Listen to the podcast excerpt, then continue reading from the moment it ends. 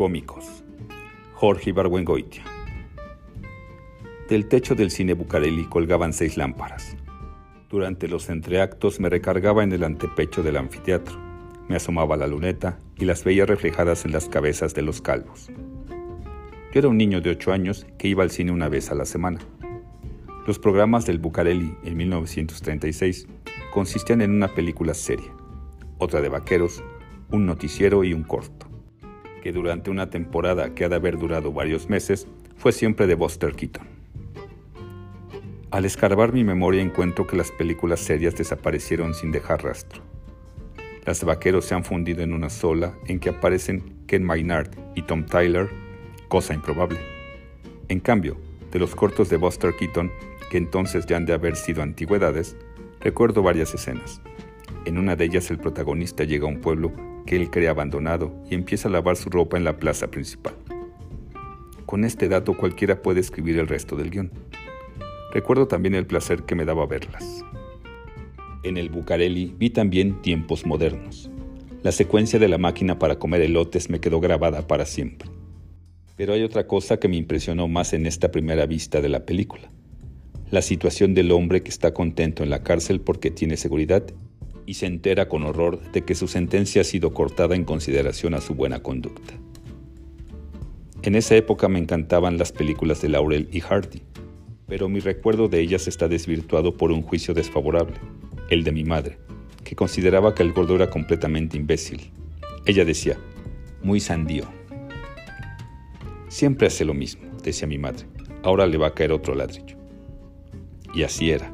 En ese momento le caía otro ladrillo. Esta censura materna, que iba en contra de mis sentimientos y que no se aplicaba a Chaplin o a Keaton, a quienes ella admiraba, me dejaron durante años con la idea de que Laurel y Hardy eran cómicos divertidos, pero de segunda categoría. La única película de los hermanos Marx que vi en mi niñez fue un día en las carreras. No me gustó ni me disgustó porque la encontré demasiado confusa. Capítulo mexicano. La primera vez que entré en el Teatro de Bellas Artes fue para ver una revista que montaba Roberto Soto, a quien mi madre siempre consideró chistosísimo. Antes de que se levantara el telón apareció Soto en el foro, de smoking, para saludar al público. Bienvenidos a este jacalón de mármol, dijo. Estas palabras, que no tienen ninguna gracia, han quedado indeleblemente grabadas en mi memoria. Soto dio las gracias a las autoridades por permitirle montar un espectáculo en Bellas Artes y luego dijo otro chiste. Estoy tan ancho como la calle de San Juan de Letrán, que acababa de ser ampliada. Entre los números que siguieron había un sketch de Joaquín Pardavé y Willing Helmy. Recuerdo el decorado. Representaba el bosque de Chapultepec. En la fuente de Don Quijote había un letrero que decía Calzada de los Poetas. Recuerdo a Pardavé en mangas de camisa, diciendo un monólogo.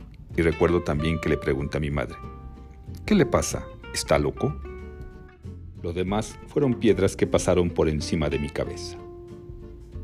En mayo de 1941, entre un arroyo y unos piedrones, en Bosencheve, mi propio primo, Jorge López Moctezuma, me relató golpe por golpe y toma por toma la película Ni sangre ni arena. Yo no había visto a Cantinflas, a pesar de que durante cuatro o cinco años no había oído de él más que elogios. Quizá por esa razón no lo había querido ver. Pero la relación de mi primo fue tan interesante que apenas pude ver la película. Me pareció que no era tan graciosa como la gente decía. Es que habla como los pelados, decían los entusiastas. No como los que yo conozco, excepto, claro, cuando imitan a Cantinflas. Recuerdo una secuencia verbal. Cantinflas está fuera de la plaza de toros y vende puros. Puros, puros, dice. Pasa algo y le caen tacos en la mano, tacos de los fritos llamados flautas, y empieza a venderlos también. Puros, tacos, tacos, puros. Ocurre un segundo incidente. Le quitan los puros y le dejan nomás los tacos. Entonces viene la frase de cierre. Puros tacos, tacos, puros tacos. Para lograr este chiste hay una acción visual en la que intervienen varios personajes.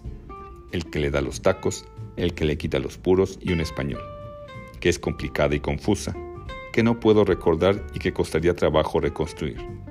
En cambio, Cantinflas bailando, visto una vez, o Cantinflas toreando son cosas que no se olvidan. Pero en 1941 tenía 13 años, ya no era un niño y había comenzado para mí la noche del espíritu cómico. Iba a decir que entre 1940 y 1951 no me reí con ganas adentro de un cine o de un teatro. Desgraciadamente no es cierto. Me reía carcajadas, pero cuando recuerdo o vuelvo a ver el motivo de mi risa, aparte de Chaplin, me da vergüenza. Es Abbott y Costello, Red Skeleton, Pop Hop, a veces con Bing Crosby y Dorothy Laynor. En México y en el teatro, Resortes, que era un subcantinflas, y Palillo, que durante 15 años hizo el mismo chiste todas las noches. El de decir en una parte a uno de los actores, ¿no será el señor que está allí sentado el empleado del departamento central que viene a cerrar el teatro? Y sin embargo, esta es la época de Monsieur Verdux, que yo considero una de las obras maestras del cine. El personaje central es el polo opuesto de Charlie el vagabundo. Aparte de que los dos tienen el corazón de oro, lo vemos por primera vez cuando está arreglando el jardín y asando una esposa en un incinerador que hace demasiado humo. Es un multiasesino, lleno de habilidades, obsesionado por el dinero. Esto se ve con gran claridad cuando cuenta billetes, francos antiguos, llama por teléfono para especular en la bolsa de valores y tiene siempre a la mano una lente de joyero con la que escudriña el collar de diamantes que acaba de comprar una de sus esposas. It's glass, Joas, tiene vida múltiple. Es anticuario, capitán de barco, hombre que vive en suburbio. Mata por interés económico. A veces estrangula, de preferencia envenena. Las botellas de veneno tienen sus propias aventuras. Una de ellas, la que está destinada a Marta Rae, se confunde con la de agua oxigenada con la que la sirvienta va a teñirse el pelo. La copa de aperitivo en la que Monsieur Verdux ha puesto el agua oxigenada creyendo que es veneno se confunde. A su vez, con la copa que él va a tomarse. En consecuencia, la sirvienta se tiñe el pelo con veneno y se le cae a puños. Monsieur Verdux toma el aperitivo con agua oxigenada y cree que está al borde de la muerte, y Marta Rae, la esposa inmortal, se toma la copa limpia que hay en la casa. El boticario amigo da una tarde la receta de un veneno indetectable, que Monsieur Verdux apunta sin que nadie se dé cuenta. Lo prepara y lo pone en una botella de vino. Este vino está a punto de dárselo a una joven que iba a cometer suicidio, no más para probar su efecto. Pero empieza a hablar con ella, la convence de no suicidarse y no se lo da. Cuando la joven se va a empezar una nueva vida, llega el policía que viene a arrestar a Monsieur Verdux. Primero, Monsieur Verdux ve todo perdido y decide suicidarse. Se sirve una copa de vino envenenado. Luego el policía le dice que es el único que ha seguido su pista y, por consiguiente, nadie más sabe de su culpabilidad. En ese momento, Verdiux cambia la copa y el policía bebe el veneno. Muere un rato después, tranquilamente, cuando ambos van en el tren. Comparemos ahora los trabajos que Cantinflas pasó para llegar a decir puros tacos, con la escena en que Monsieur Verdux, a quien hemos visto retirarse la alcoba del brazo de una esposa vinagrada, se levanta en la mañana y empieza a poner la mesa para el desayuno. Pone primero dos cubiertos, Recuerda que la esposa está muerta y quita uno de ellos. En el primer caso, el espectador tiene que trabajar para comprender algo que a fin de cuentas es una idiotez. En el segundo, el artista trabajó varios años para presentar su idea con sencillez admirable. Pero por más que admiro a Monsieur Verdux, hay un elemento en esa película que me molesta. ¿Por qué el protagonista es tan bueno? ¿Por qué está casado con una paralítica a quien adora? Mata mujeres para darle una vida confortable a su esposa. Supongamos que la esposa no estuviera paralítica, que fuera una mujer adorable y que el marido matara para sostenerla como ella merecía. Monsieur Verdux sería un personaje al que el espectador podría juzgar con una mayor libertad. Es posible que una parte del público lo condenara, pero la película sería más interesante. En cambio, al ser la esposa paralítica, el personaje se vuelve por definición un mártir circunstancia que hay que tomar en cuenta cuando llega la hora de considerar sus crímenes.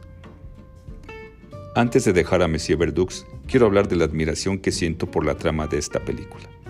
La señora gorda y millonaria que ve la casa que Monsieur Verdux alquila en las primeras secuencias de la película vuelve a aparecer más tarde, cuando el protagonista ha enviudado y empobrecido. Por un momento parece que aquella mujer puede ser su salvación y su redención, o, mejor dicho, la tranquilidad.